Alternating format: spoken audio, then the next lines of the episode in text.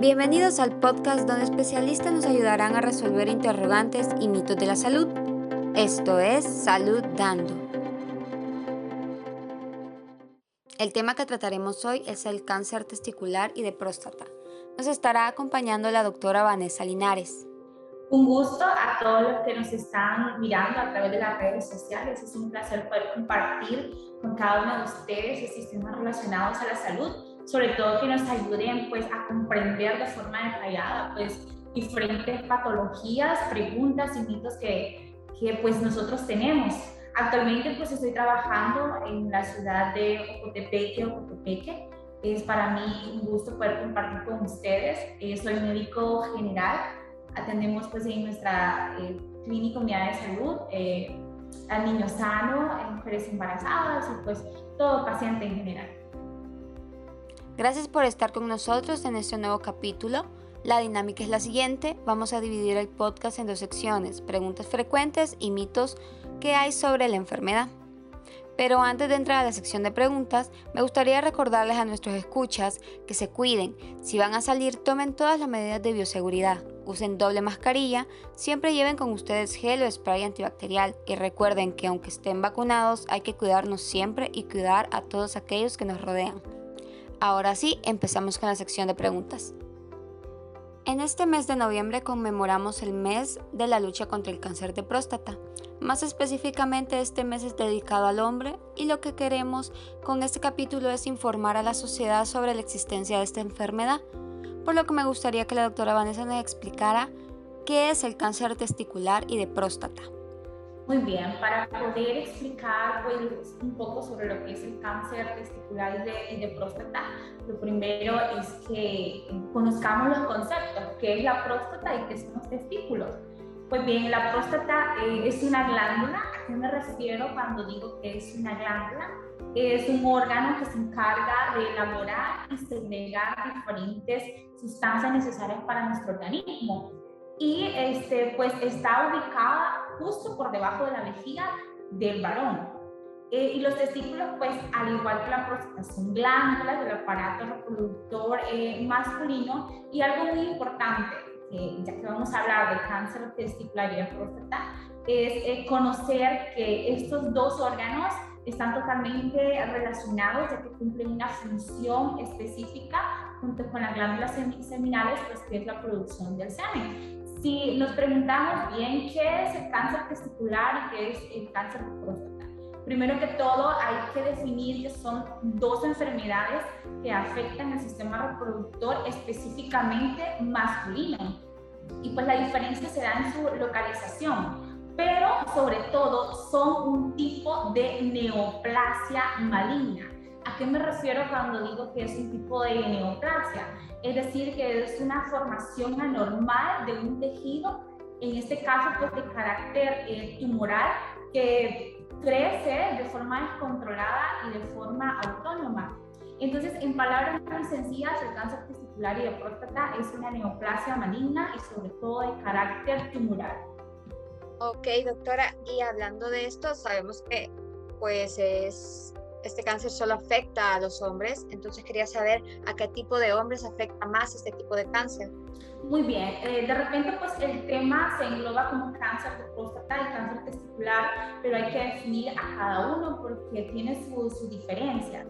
En el cáncer de próstata, este, el 6% a nivel mundial afecta a los hombres que son mayor de 40 años. Entonces, cuando nosotros hablamos de un cáncer de próstata, pues entonces de repente pensamos, ah, bueno, es en hombres mayores, pero este, hay que tener mucho cuidado porque de repente una persona joven puede tener factores de riesgo como factores hereditarios de padecer cáncer de próstata. Entonces las evaluaciones tienen que iniciar antes de los 40 años, pero en general el cáncer de próstata se presenta en pacientes mayores de 40 años y es cuando eh, iniciamos pues los diferentes tipos de evaluación para poder detectarlo a tiempo. Mientras que el cáncer testicular em, no afecta tanto a personas mayores, sobre todo es a jóvenes, es un cáncer propio de los jóvenes, ahí por la edad entre 15 a 35 años,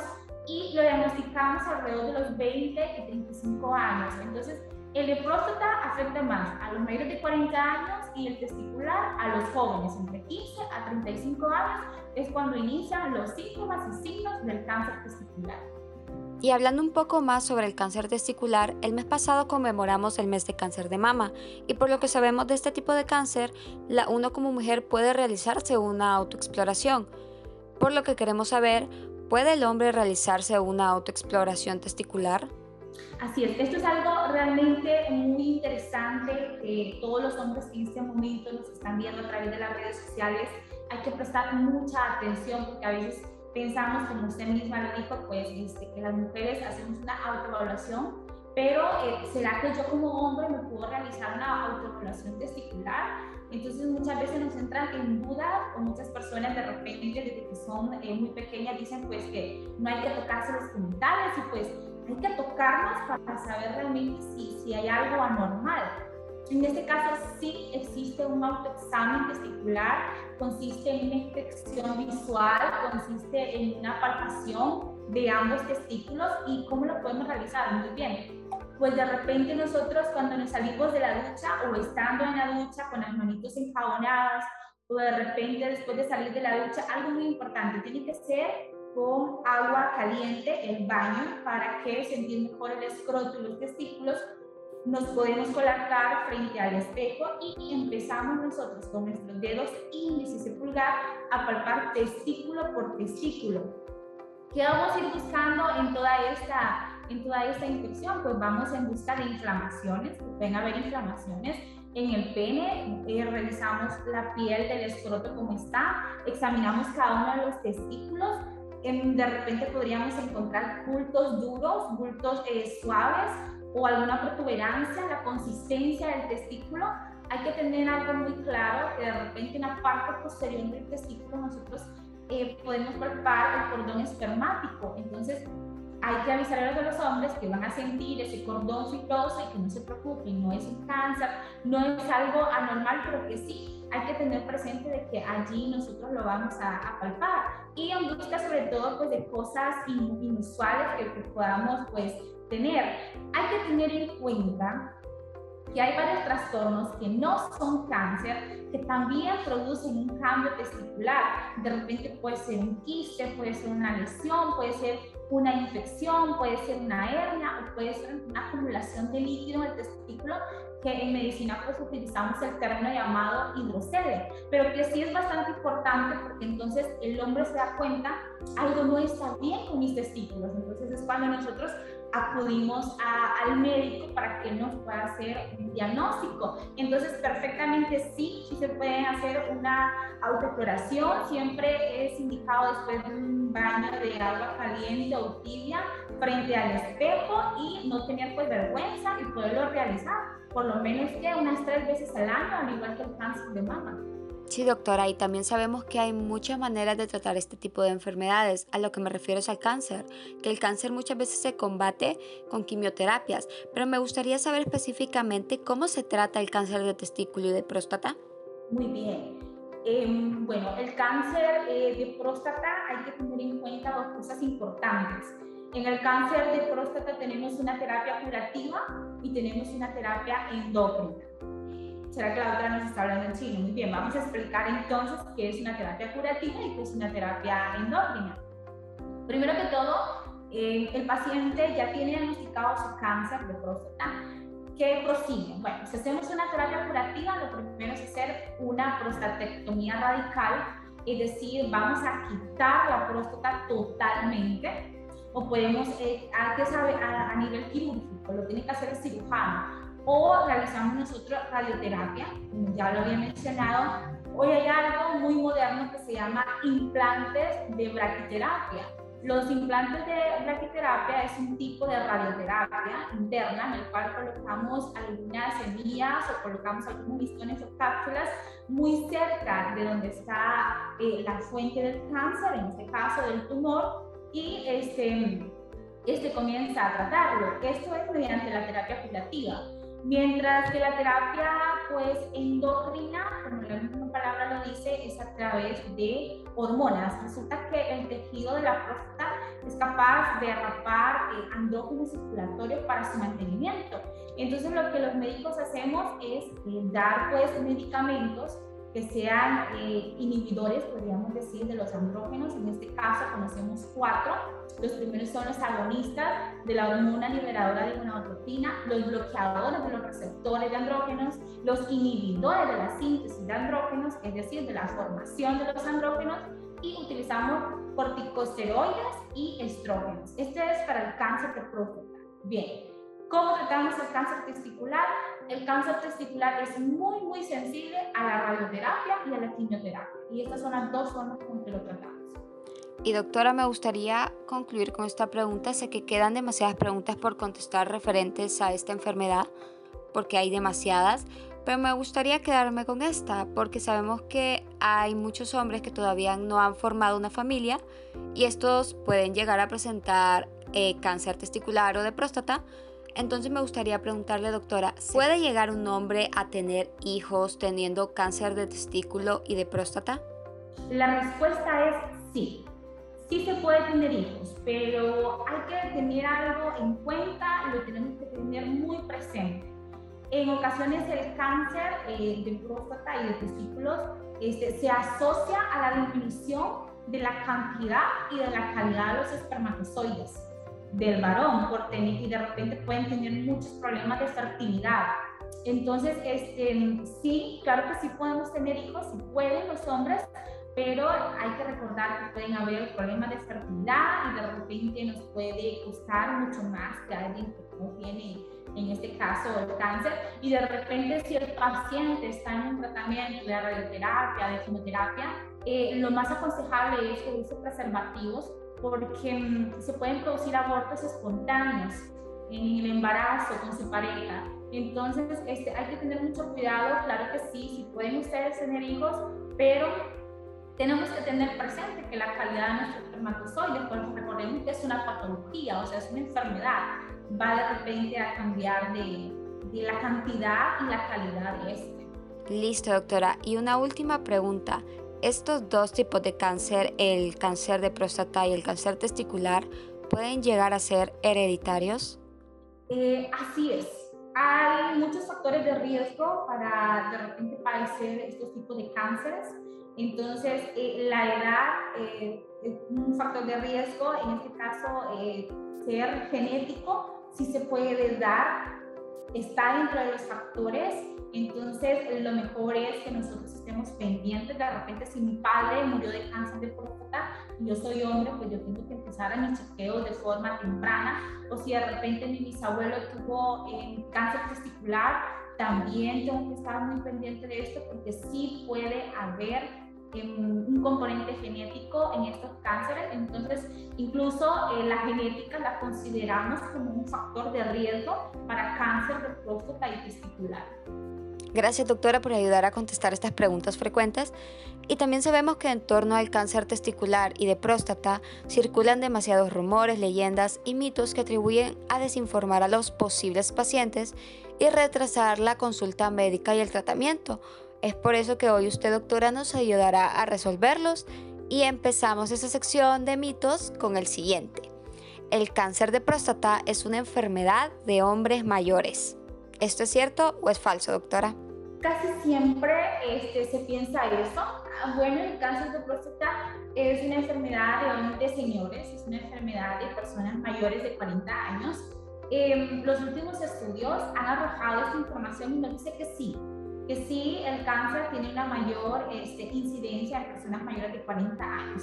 Pero como lo respondíamos en la pregunta anterior, los factores de riesgo son importantísimos y de repente yo tengo factores de riesgo como la genética, yo debo de comenzar mis chequeos mucho antes de los 40 años, porque de repente esta es una enfermedad muy heterogénea que nos obliga como médicos eh, a intentar estratificar a los pacientes por grupos y pronósticos.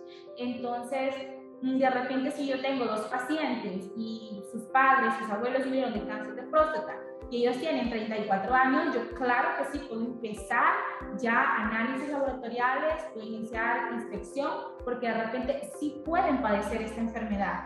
Pero la mayoría de los estudios nos dicen, bien, es con personas mayores de 40 años, pero hombres que nos están mirando en este momento y escuchando, si tenemos el factor de riesgo genética para padecer de cáncer, tenemos que iniciar las evaluaciones mucho antes de los 40 años de edad.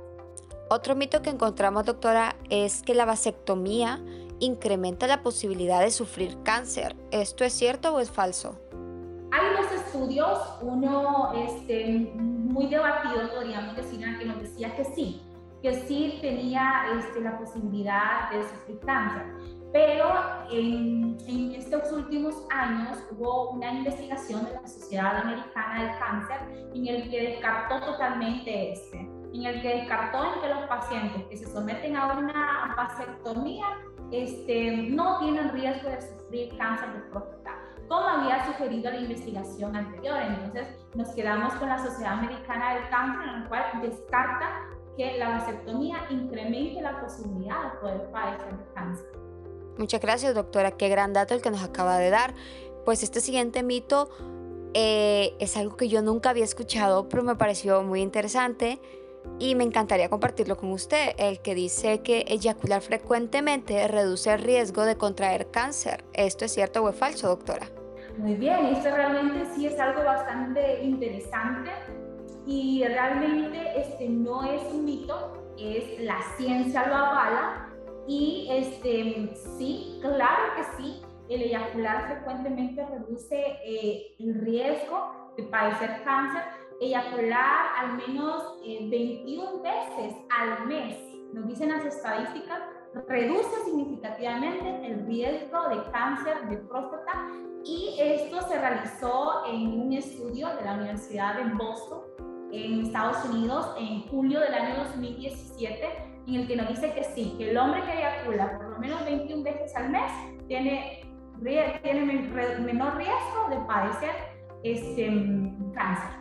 Bueno, doctora, la verdad que es un muy buen dato porque sinceramente yo pensaba que era lo contrario, pero también sabemos que muchos hombres, eh, hablando un poquito más de, de los mitos, sabemos que hay muchos hombres que piensan que ir al urólogo no es necesario y que simplemente hacerse un ultrasonido es suficiente, por lo que uno de los mitos, y con este terminamos la sección, doctora, es que el examen de tacto rectal no es necesario porque los exámenes de imágenes pueden detectar el cáncer. ¿Esto es cierto o es falso, doctora?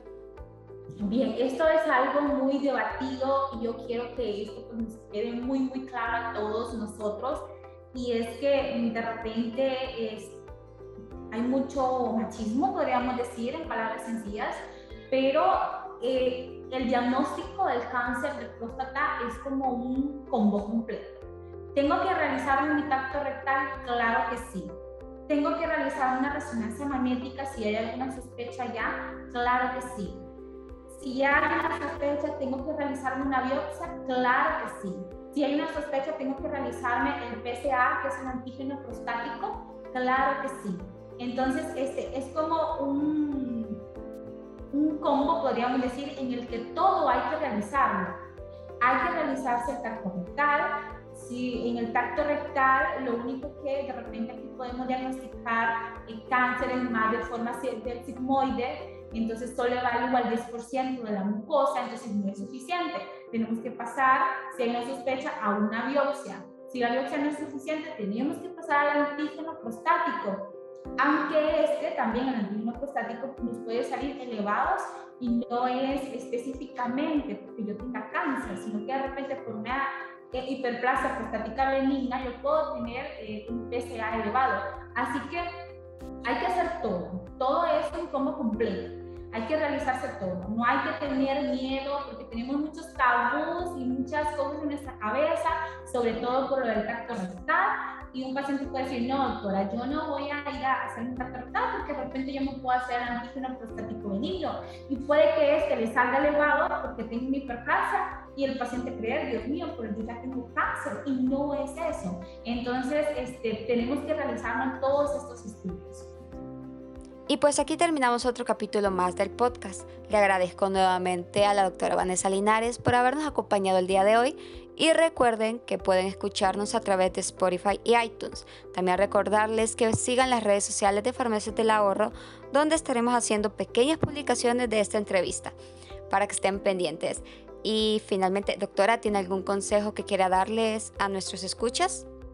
Quisiera este, decir algo muy rápido como consejo y son los síntomas de cáncer de próstata y los síntomas de cáncer de testículo para que estemos pendientes, hombres, en algún momento presentamos esto, acudir a un médico rápidamente.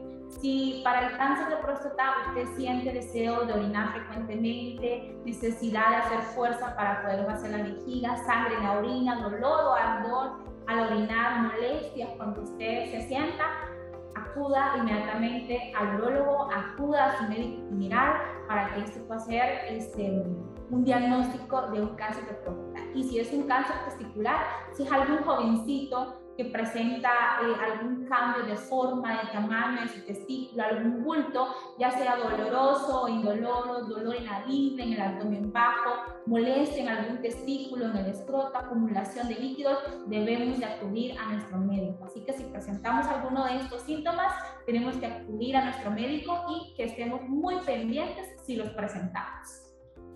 Bueno, muchas gracias doctora y nos vemos en el siguiente capítulo.